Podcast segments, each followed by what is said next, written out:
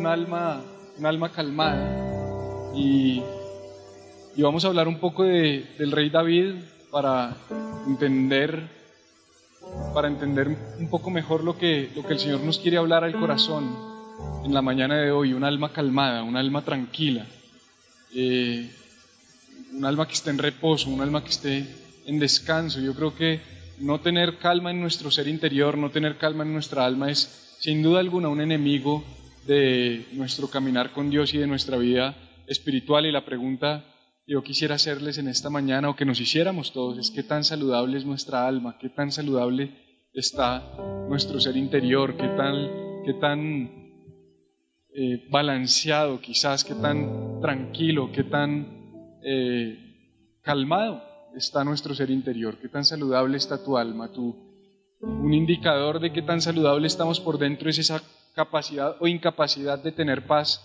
en nuestro interior, de tener descanso en nuestro interior. Y cuando hablamos del interior hablamos del centro, del corazón del ser humano, de, la esencia del ser humano. Eso es de lo que yo quiero que hablemos en esta mañana, de, nuestra esencia, de, nuestro verdadero yo, ¿sabes? Porque al final esto es lo que vemos muchas veces.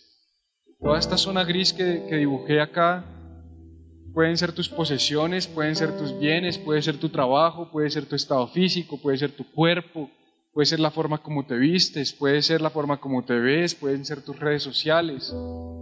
Y normalmente las personas que entran en contacto con nosotros, esto es lo que ven. La gente no tiene la capacidad de ver nuestro interior, no tiene la capacidad de ver nuestro corazón, no tiene la capacidad de ver nuestro ser, pero sin importar cómo tú estés afuera, tú estás verdaderamente como estés adentro. Sin importar cómo estés afuera, sin importar cómo esté tu vida, sin importar cómo esté tu trabajo, cómo estén tus finanzas, cómo estén tus relaciones, sin importar cómo se vea lo que se ve, realmente tú estás también como estés por dentro. Por eso es que el apóstol Juan escribió en tercera de Juan 1.2 a su discípulo Gallo y le dijo, amado, yo deseo, mi anhelo es que tú seas prosperado en todas las cosas. Cuando Él está diciendo yo, yo deseo que seas prosperado en todas las cosas, está diciendo yo deseo que tú seas prosperado aquí afuera, que tu cuerpo esté bien, que tus finanzas estén bien, que tus relaciones estén bien, que tu, que tu vida esté bien. Ese es el anhelo y el deseo de cualquier padre espiritual, de cualquier persona que disipula a otros, de cualquier amigo. Pero Él dice, pero no puedo solo desearte eso, sino tengo que enseñarte que tú vas a prosperar afuera en la medida en que prosperes adentro.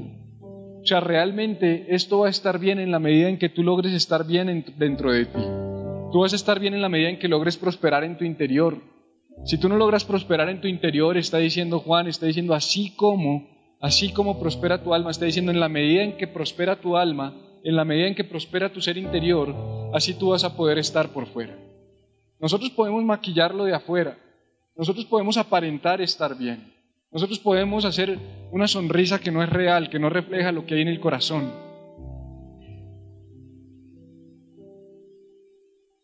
Pero no deja de ser una fachada, no deja de ser maquillaje, no deja de ser algo que no es real.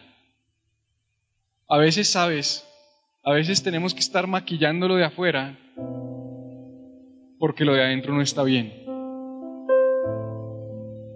Pero si lo de adentro está bien, está diciendo Juan, tú no tienes que maquillarlo de afuera.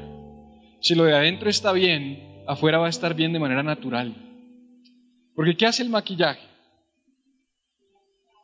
Tapa, corrige. Ayer estábamos grabando unos videos para resonancia y como me afeité, se me ven más las imperfecciones de la cara y de la piel. No, es real, que la barba te tapa. Entonces, cuando yo estoy bien por dentro, mi barba sale y me cubre naturalmente. Pero cuando no tengo barba, se ven las imperfecciones. Entonces Yesid me dijo, Pastor, su esposa tendrá algo de maquillaje. Y yo, pues sí, sí, entonces que tápese acá, que tápese acá, que esto se le ve mucho en el video. Y a veces nuestra vida es eso. Espérate, espérate, tengo que tapar acá porque se ve esto. Pero tú puedes cubrir una imperfección o la imperfección sigue ahí. El que otros no la vean no quiere decir que no esté ahí. Y por mucho tiempo hemos dedicado nuestra vida a tapar nuestras imperfecciones, a cubrirlas, a maquillarlas, a enmascararlas. porque no hemos querido quizás lidiar con el verdadero yo, trabajar con el verdadero yo. Es más fácil echar maquillaje. No es duradero, me toca hacerlo todos los días, pero creemos que es más fácil, creemos que es más rápido, creemos que es más sencillo. El problema es que a la larga no, no funciona de esa manera. A la larga cuesta más, a la larga pesa más, a la larga eso no es prosperidad. Él dice, yo deseo que tú seas prosperado en todas las cosas, pero Juan dice, pero no te equivoques, no es una prosperidad exterior, no es una prosperidad externa, no es, no es una prosperidad aparente, es una prosperidad real, es una prosperidad que va dentro de tu ser, que va dentro de tu alma, que va dentro de tu ser interior. Realmente lo que Juan está diciendo, a mí me interesa que prosperes tu alma, que prospere tu ser interior, porque él sabía que tú y yo nunca vamos a estar mejor por fuera de lo que estamos por dentro. Podemos aparentar estar mejor, pero realmente nunca vamos a estar mejor por fuera de lo que estamos por dentro. Por eso es que el rey Salomón escribió en Proverbios 18:14 y traigo traducción al español de la Biblia del mensaje, dice, un espíritu saludable conquista la adversidad. Un espíritu saludable conquista la adversidad. Pero ¿qué puedes hacer cuando tu espíritu está destrozado? Está diciendo Salomón. En otras palabras, lo que él está diciendo es, cuando tú tienes saludable tu ser interior, porque él está hablando del corazón del ser humano, aquí estamos hablando de lo mismo. Yo sé que el alma y el espíritu no es lo mismo, pero estamos hablando del ser interior. Hoy quiero que entiendas que estamos hablando de tu, de tu verdadero yo, de tu esencia, de lo que no se ve afuera, de tu alma y de tu espíritu compenetrados. De hecho, están compenetrados, porque dice la palabra que solo la Biblia, solo la palabra de Dios puede penetrar y dividir las intenciones del alma y del espíritu. Porque están pegadas, porque es tu ser interior. Y está diciendo Salomón, el espíritu saludable, el alma saludable, el ser humano que tiene su interior saludable puede enfrentar cualquier cosa. Que se venga el mundo, que se venga la adversidad, que si yo estoy bien por dentro, no importa, yo duermo tranquilo, que si, que si yo estoy bien por dentro, no importa, yo descanso en paz, yo puedo dormir tranquilo, no importa. Pero el que tiene el espíritu quebrantado, el que tiene el espíritu destrozado, en inglés dice crushed, crushed es como pulverizado, el que tiene su espíritu pulverizado, el que tiene su espíritu destruido, el que por dentro está destrozado y abatido, ¿qué podrá aguantar esa persona? Cualquier viento que venga lo va a destrozar. Cualquier que me miraron y me dijeron lo va a destrozar. Cualquier pelea y cualquier discusión lo va a destrozar. Cualquier crisis financiera lo va a destrozar. O sea, lo que está diciendo Salomón es, si tú estás bien, si tu alma está saludable, tú aguantas cualquier cosa. Tú aguantas lo que sea. Lo que se venga. Entonces quiero leerte de un, de un pasaje que va a ser el que vamos a desarrollar en la mañana de hoy Dice el rey David en, los Salmos, el Salmo 131, una colección y un paquete de 15 salmos que cantaban una y otra vez el pueblo de Israel. Este hace parte de esa colección.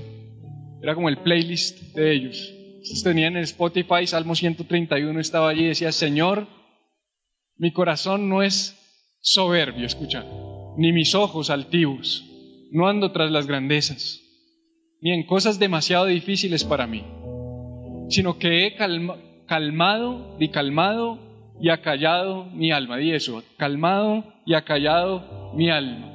Como niño destetado en el regazo de su madre, como niño destetado reposa en mí mi alma. Espera, oh Israel, en el Señor, desde ahora y para siempre. Una hermosa canción que vamos a desarrollar ahora en la mañana. Padre, gracias por tu palabra, gracias por que tú nos enseñas, porque tú nos hablas, porque tú nos guías y nos diriges, nos corriges también, Señor, y nos enseñas cada día a acercarnos más a ti, a ser mejores personas, mejores seres humanos, mejores hombres y mujeres. Señor, si tu palabra no nos mejora, si lo que se predica no nos mejora, Señor, no sirve, Señor, pero gracias porque solo tu palabra, tu verdad, puede transformar nuestras vidas y hacernos cada día mejores.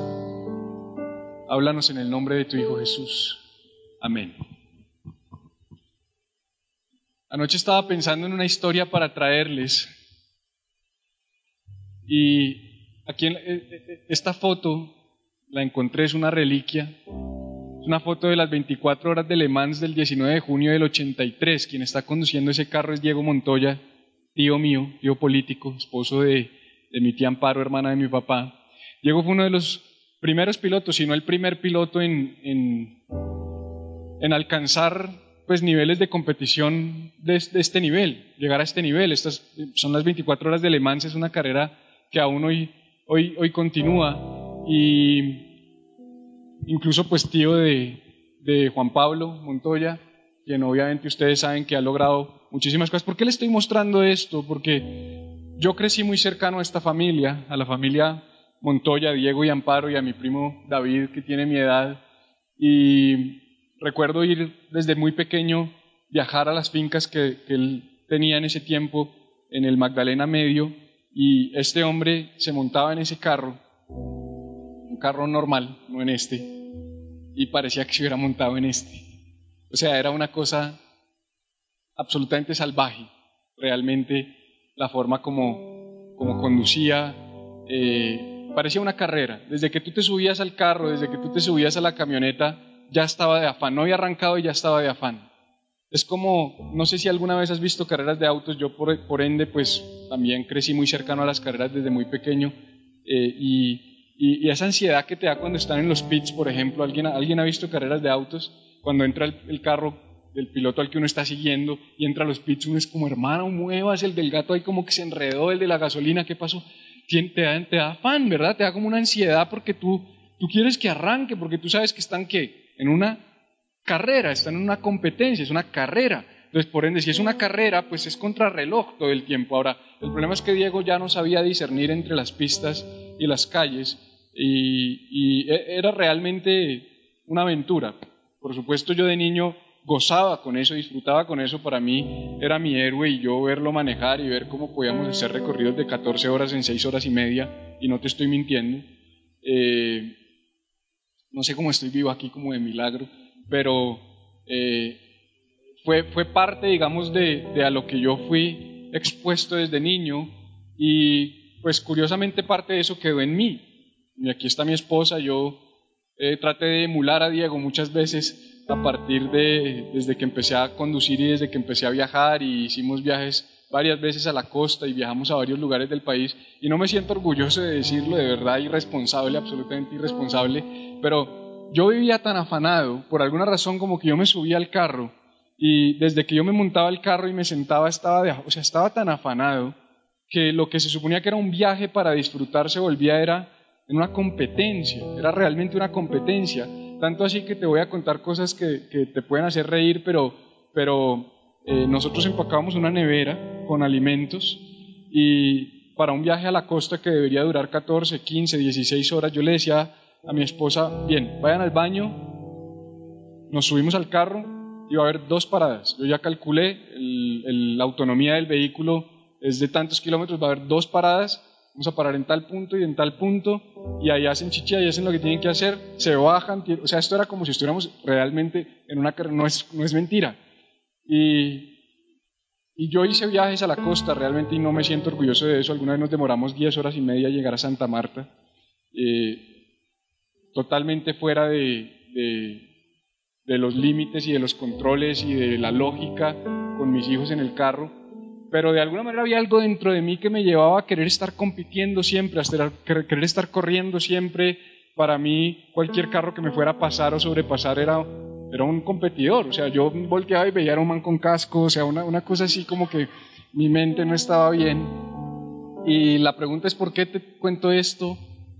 Me pareció chévere, quería como contarles. Me pareció chévere empezar rompiendo el hielo, pero realmente no, realmente la razón por la que te cuento esto es porque yo creo que ese es un cuadro de nuestra vida. Yo creo que tú puedes criticarme y decir, este man está loco, ¿cómo iba a hacer eso? ¿Cómo iba a conducir? Y bueno, tal vez algunos en el carro no son así. Tal vez algunos en la moto no son así. Tal vez sí son así. Pero muchos de nosotros somos así en la vida.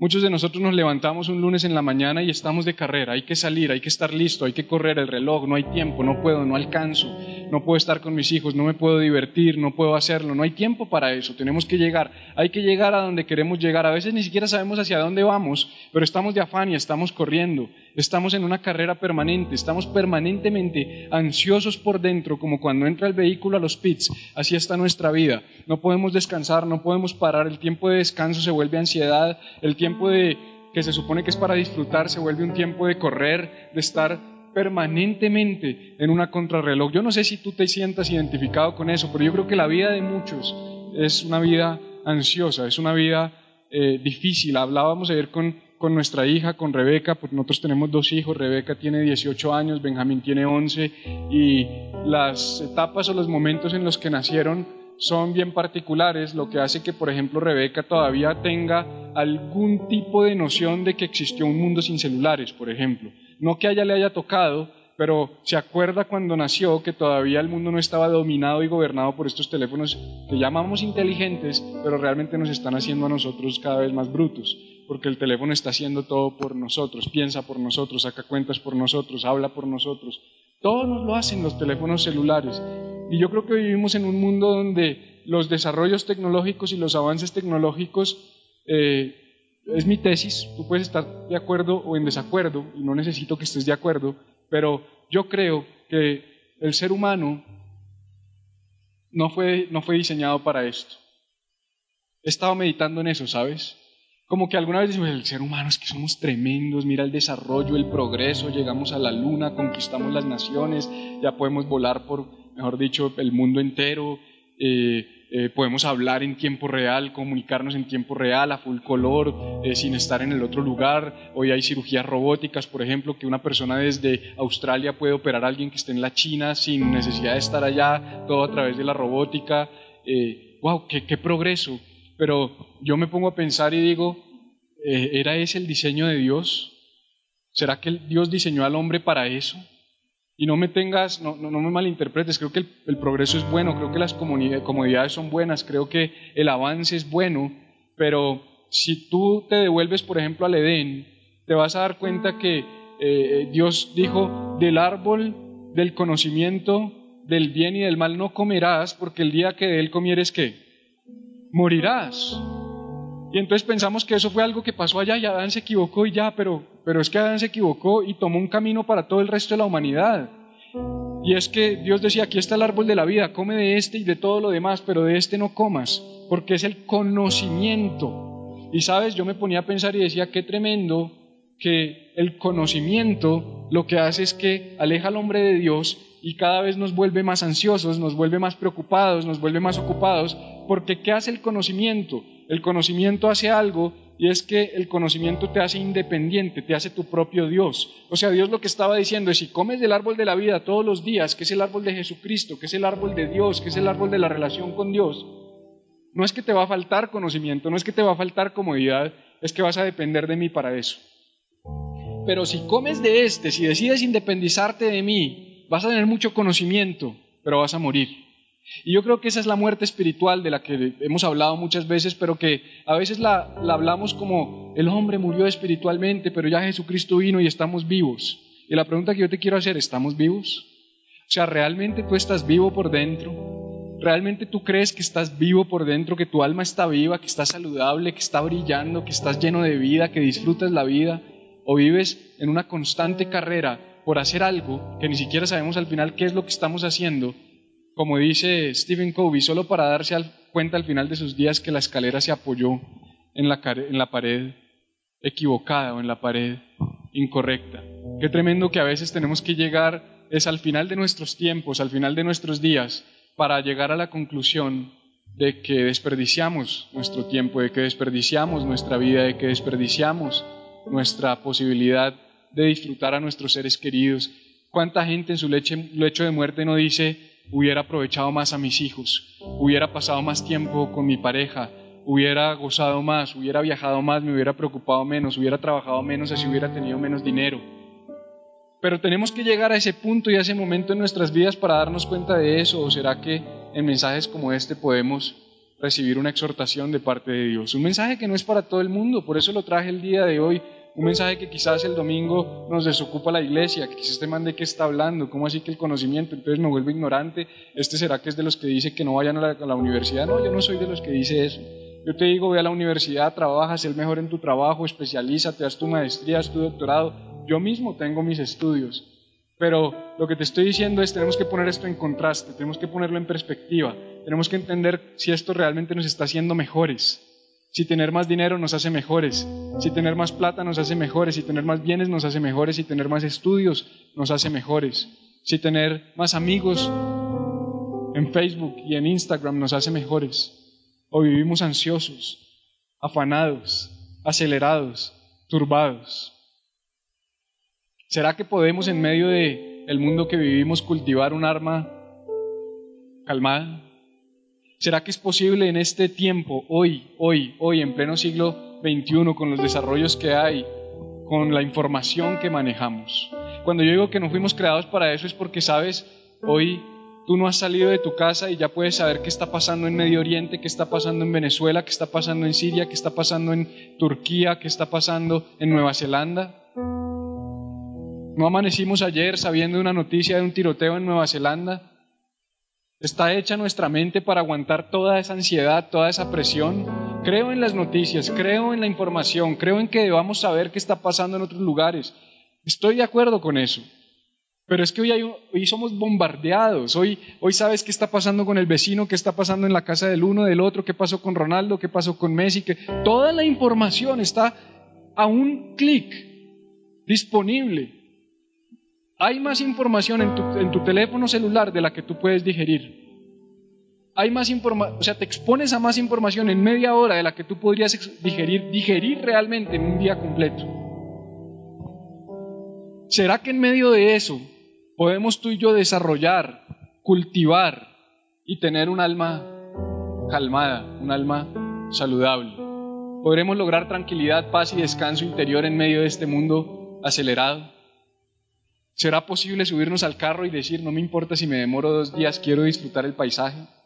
¿Será posible subirnos al carro y decir, las paradas que tengamos que hacer, no voy de afán, que me pase el que quiera, yo no voy compitiendo con nadie? ¿O será que tu vida se tiene que seguir pareciendo a esa historia que te conté?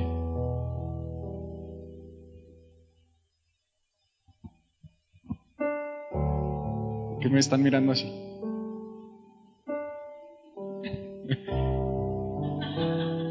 Vamos a ver qué dice el rey David. Te lo leo nuevamente, Señor, mi corazón no es soberbio, ni mis ojos altivos, no ando tras las grandezas, ni en cosas demasiado difíciles para mí, sino que he calmado y acallado mi alma, como niño destetado en el regazo de su madre, como niño destetado reposa en mí mi alma, espera, oh Israel, en el Señor desde ahora y para siempre. Este hombre escribió esto en su mejor momento. Este salmo fue escrito en el mejor momento de David. David escribió el salmo en medio de, de ser un héroe nacional, en medio de ser un hombre adorado por otros hombres, un hombre aclamado por otros hombres, un hombre al que le hacían coros y canciones en las calles. Saúl mató a miles, David mató a sus diez mil. Este era un héroe, este era un hombre que tenía un, el máximo, hoy no sé cómo amaneció la cosa, pero ayer creo que Cristiano Ronaldo tenía 151 millones de seguidores en Instagram, el que más tiene en el mundo. Obvio, Ronaldo, ¿no? Por si acaso, pues no puede haber otra persona con más seguidores, valga la cuña. Pero yo creo que David en ese tiempo, eh, eh, Cristiano comía chitos al lado de David, del rey David. ¿De verdad?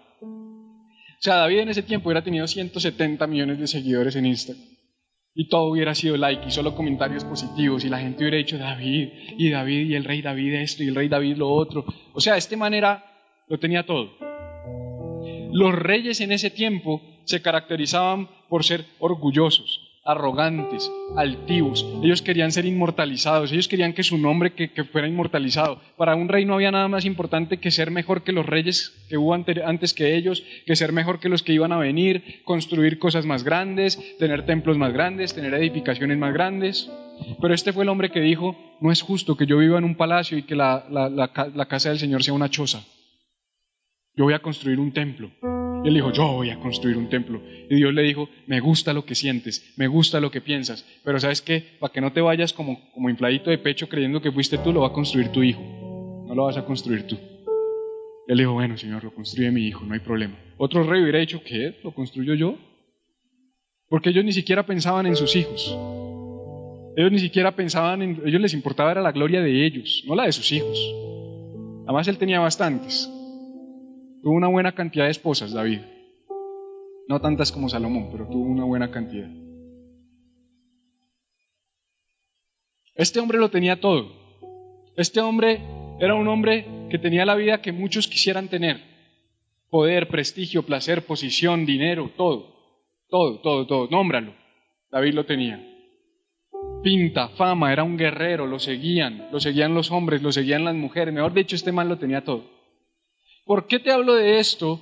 Porque a veces leemos la Biblia y miramos los cuadros bíblicos y creemos, sí, pero es que, ay, eso fue hace dos mil años, eso fue hace tres mil años, eso fue hace cuatro mil años, la vida no era como hoy, no había WhatsApp, no había Instagram, no había smartphones, no había todo lo que tenemos, claro que no había. Pero yo creo que este era un hombre que se, que, que se anticipó a su tiempo. Este era un hombre que vivió cosas antes de su tiempo. Este era un hombre que experimentó cosas que no eran normales en su tiempo. Entonces, perfectamente, sin necesidad de que tú y yo seamos reyes, podríamos decir que este hombre se identifica con nosotros o que nosotros nos podemos identificar con él. Vidas cómodas, vidas que no les falta nada, vidas en las que tenemos toda la información a un clic, en la que tenemos el reconocimiento y el aplauso de otros con una foto que ponemos. Este era ese hombre. Y este hombre nos muestra que sí, porque estoy respondiendo a la pregunta que te hice, ¿será que podemos cultivar un alma calmada? ¿Será que podemos tener paz y tranquilidad interior en este mundo? Yo creo que sí. ¿Por qué creo que sí? Porque Él la pudo tener.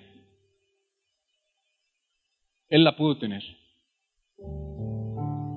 Entonces te voy a dar unas claves. Él dijo, he calmado, te lo hice repetir, y ha callado mi alma. Mira, Señor, esta es la oración de muchos. Señor, dame paz interior. Pregunta, ¿quién calmó y acalló el alma de David? ¿Dios o David? Él mismo.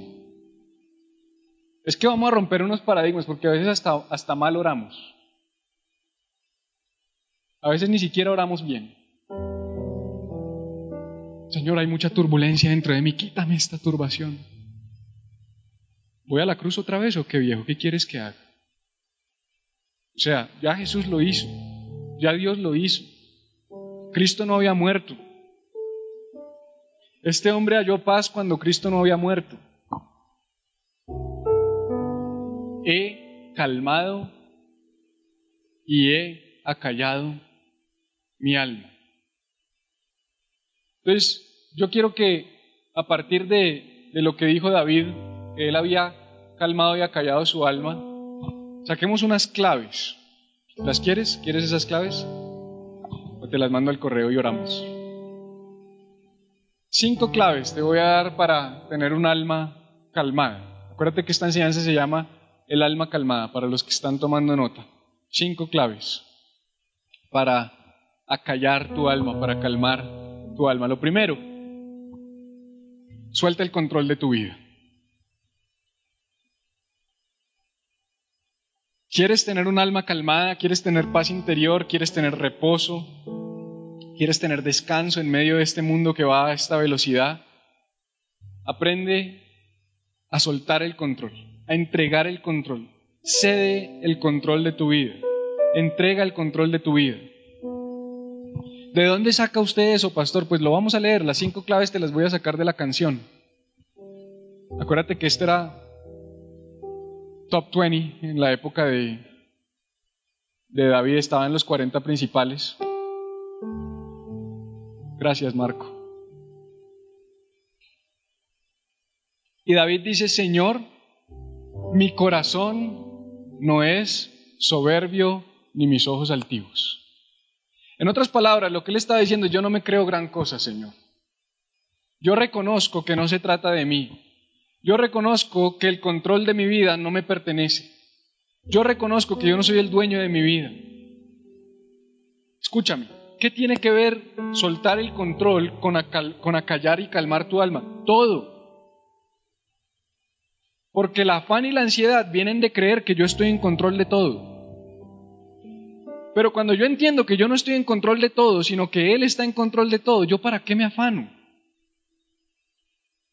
Por eso estaba el cuadro en el que María estaba a los pies de Jesús y Marta estaba en la cocina trabajando y cocinando.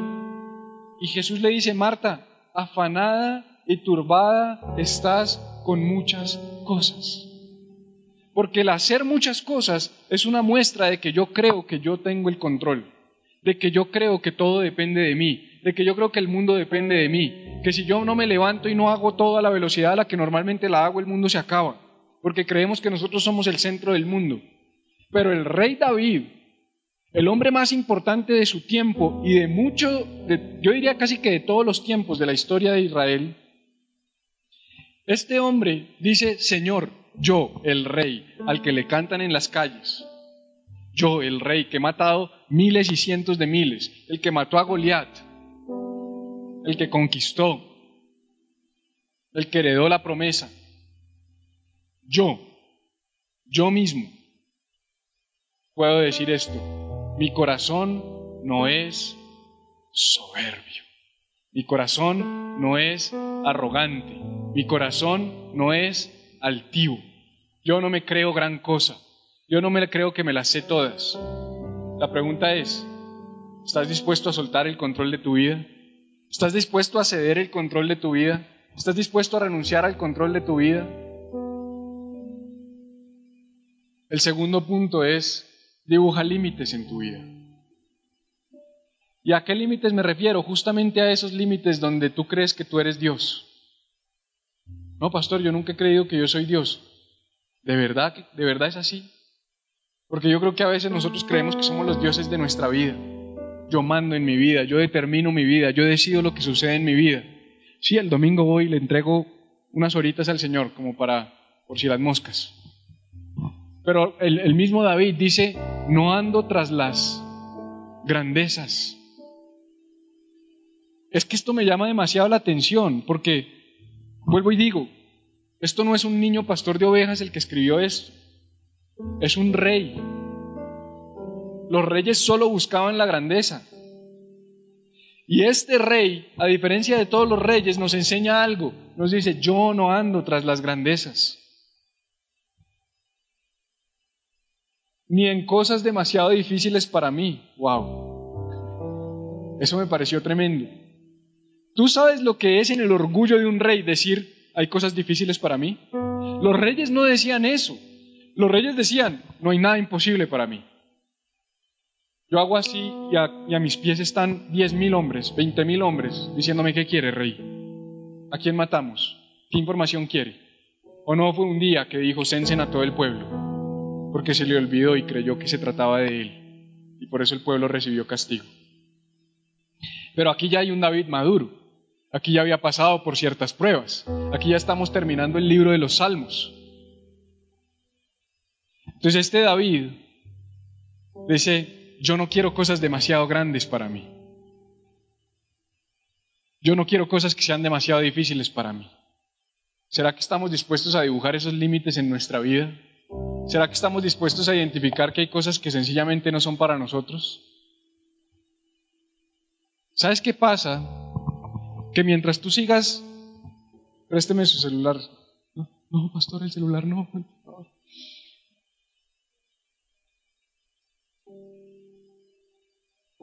Y abro mi Instagram por la mañana. ¡Ah! Gata. Jonathan compró carro. No, ¿cuántos años es que tiene Jonathan? ¿30 y qué? ¿33? No, se mantiene dos años menos que yo y tiene mejor carro que yo. Ni... Llámame ya al banco. Vamos a pedir un crédito, no importa. Porque como no sabemos dibujar límites, porque como no entendemos que de pronto Jonathan tiene el carro que él tiene porque por diseño de Dios, él tiene unas habilidades, unas capacidades, y consiguió un trabajo que yo no tengo. Y que de pronto esa cosa es demasiado difícil para mí, pero que Él la tenga no me roba la paz, no me quita el sueño. Pero ¿sabes cuándo, cuándo lo que tú tienes se vuelve amargura? Cuando lo pones en contraste con lo que otro tiene. Pero entonces dibujar límites y entender que hay cosas que son grandes. Pero es que aún la iglesia ha fallado en eso, perdón que te lo diga. Si lo crees, lo puedes tener. Name it and claim it, dicen los gringos en el Evangelio de la Prosperidad. ¿Sabes qué es name it and claim it? Nómbralo y reclámalo. Yo no creo en ese estilo de vida. Yo no creo en esa predicación. Yo no creo que Jesús vino a la cruz para name it and claim. Yo no creo eso. Esta no es la iglesia para eso. Si tú quieres esa predicación, hay cientos de iglesias en Colombia que te van a predicar de eso. Tú lo puedes tener. La grandeza está dentro de ti. No hay límites dentro de ti. Tú fuiste creado para vivir una vida sin límites. No, yo creo que Dios nos creó para vivir una vida con límites. Yo creo que Dios nos creó para vivir una vida que no, es igual para todos. Yo creo que lo que tú puedes tener no es necesariamente lo que yo puedo tener. Yo creo que no todos estamos llamados a tener el mismo estilo de vida, a disfrutar las mismas riquezas, a tener las mismas cosas, a tener las mismas posiciones, a tener la misma responsabilidad.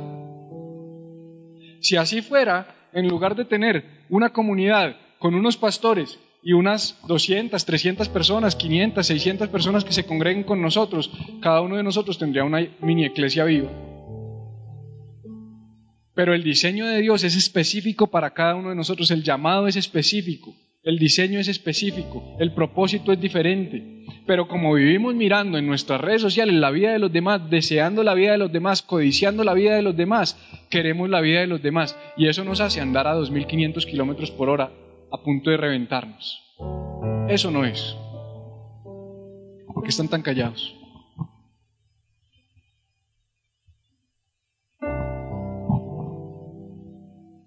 El rey, el que lo podía tener todo, dijo, yo no estoy tras las grandezas ni cosas demasiado difíciles. Él entendió que cuando tú te excedes de tus límites y de tus capacidades, te vas a reventar y te vas a cansar.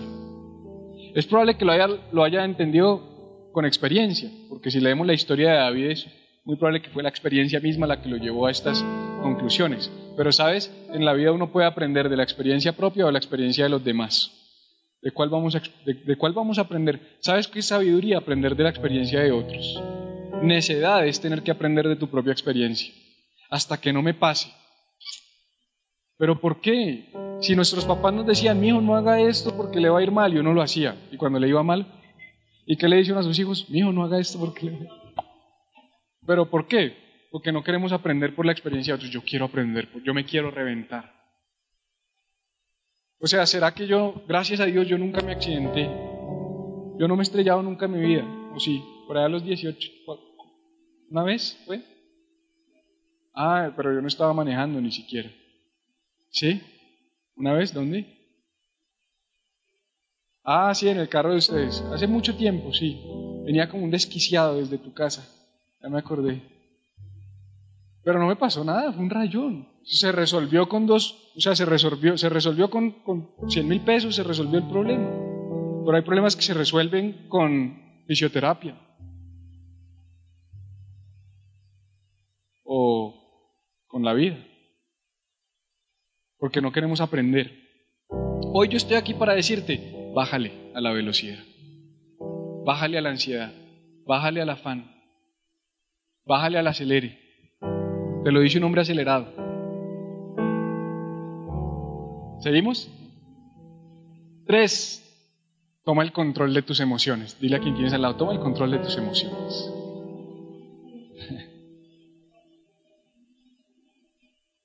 o sea, David está diciendo, mira, una vez tú te das cuenta que tú no eres el Dios de tu vida y sueltas el control de tu vida, por eso hoy amanecí y pegamos esto acá.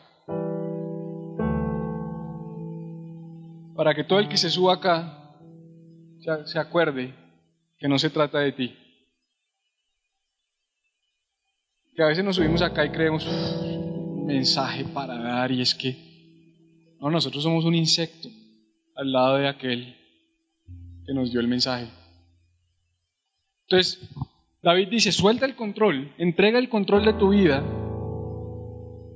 pon límites y entiende que no tienes que conquistarlo todo, que hay cosas que no te convienen, que hay cosas a las que les tienes que decir que no. Y ahí entonces vas a poder tomar control de tus emociones, porque Él dice, sino que he calmado y acallado mi alma.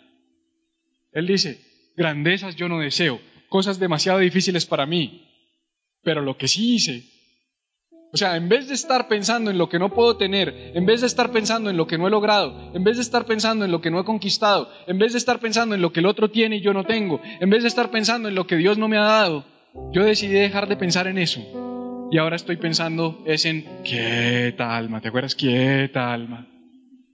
¿Lo oímos? Quieta alma. Y fue de otro salmo. Y en ese otro salmo también vimos que David dijo, me toca refrenar mi alma. Es que esto no fue una sola vez.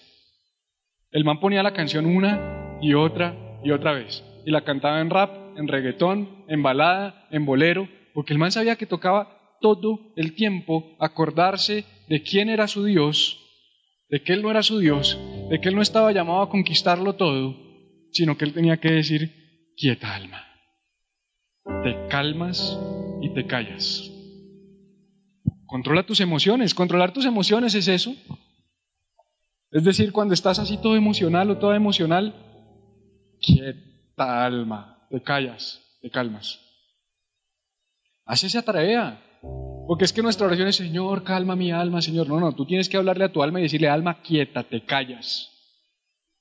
Porque tú gobiernas sobre tu alma. Tú gobiernas sobre tus emociones. Tú decides a quién dejas entrar a tu vida y a quién la sacas. Tú decides a quién escuchas y a quién no escuchas. Tú decides qué programas ves y qué programas no ves. Tú decides a quién le prestas tus oídos y a quién no se los prestas. Ay, es que estoy muy triste. Bueno, venga, cuénteme cómo es el, cómo es el, el inventario de repertorio de cosas a las que usted se expone diariamente. ¿Qué canciones escucha de camino al trabajo? Ah, no, aquí tengo mi playlist, vea, tan, pura canción romántica y del amor y está despechado. Pues hermano, controle sus emociones. Tome mejores decisiones, expóngase a cosas correctas. No, es que yo tengo unos amigos y esos amigos todo el tiempo me están hablando y ellos dejaron el trabajo y todo el tiempo me llaman, que tienen el negocio de la vida y yo los veo y ponen fotos en Facebook y se la pasan viajando y mejor dicho, yo quiero ese estilo de vida. Pero ¿por qué estás queriendo perseguir la vida de otros? ¿Por qué no te sientas y te metes con Dios y le dices, Señor, cuál es la vida que tú me creaste a mí para vivir? ¿Cuál es la que me corresponde a mí? Yo no te estoy diciendo que seas conformista, yo no te estoy diciendo que dejes de soñar, yo estoy queriendo traer un equilibrio. Yo mismo a veces predico en Dios podemos, Dios tiene cosas buenas para ti. Sí, pero es que una sobredosis de eso, eso no funciona. Eso, eso nos sigue llevando por esa misma carrera, a una velocidad imparable. Número cuatro, descansa en los brazos de Dios. Me llamó mucho la atención porque de repente David dice, yo no, yo no he buscado grandeza, yo no busco cosas demasiado difíciles para mí, yo he calmado y acallado mi alma. Y de repente pone un ejemplo curiosísimo, como niño destetado. O sea, esto es un rey hablando, esto es un guerrero. ¿Has leído Reyes? ¿Has leído Crónicas? ¿Has leído Samuel? David era salvaje, David era salvaje, le arrancaba la piel a los enemigos, los colgaba decapitados, los colgaba de cabeza. O sea, aquí no estamos hablando de David, el pastorcito de las ovejas, porque eso es lo que nos imaginamos. Porque como fuimos a escuela dominical y nos hablaban del pastorcito, el hijo de Isaí. No, no, no. Este era un hombre salvaje. Y este hombre salvaje de repente se sienta a escribir y de lo más profundo de su alma dice, como niño destetado en el regazo de su madre. Como niño destetado reposa en mí mi alma. Y yo pensaba, Señor, ¿qué tiene que ver esto con, con todo esto? ¿De dónde salió David con esa analogía? ¿De dónde salió con esa historia? Y me llama mucho la atención porque no, cuando dice un niño destetado, yo lo leí en otras versiones, no se refiere a un niño que ya no toma del pecho de su madre, sino se refiere a un niño que estuvo tomando y que se llenó y lo destetaron. ¿Ya? Entonces ahora está en el regazo, pero ya no, ya no, está, ya no está alimentándose porque ya está saciado. Entonces David está diciendo, cuando yo dejo de perseguir lo que no tengo que perseguir, cuando yo sé quién es Dios en mi vida, cuando yo entrego el control, cuando yo le digo a mi alma que pica alma, me quedo relajado como un niño que ha sido destetado, lleno, pleno y feliz en los brazos de su madre. Y lo que nos está diciendo David es, si tú quieres calmar tu alma, tú tienes que aprender a descansar en los brazos de Dios. Pero descansar en los brazos de Dios es un acto de confianza. Porque nosotros no descansamos en los brazos de Dios. Nosotros queremos, yo estoy en la mano del Señor y Él me protege, pero estamos nosotros así como con la espada. Y Él, ah, ¿y de dónde viene? Y venga pues, ¿qué hubo a ver? No, no, no, descansa. O sea, en medio de tus problemas, ¿puedes descansar en los brazos de Dios Padre? Porque Dios es como una mamá. El Shaddai, el Dios Todopoderoso, ese término del Shaddai también habla de maternidad. Es Dios nuestra madre. ¿Puedes descansar en los brazos de Dios como en los brazos de una madre? ¿Puedes realmente dejarte ahí y decir, quieta alma, como en una hamaca, te calmas y te quedas allí y con ese pianito se va quedando uno ahí relajado?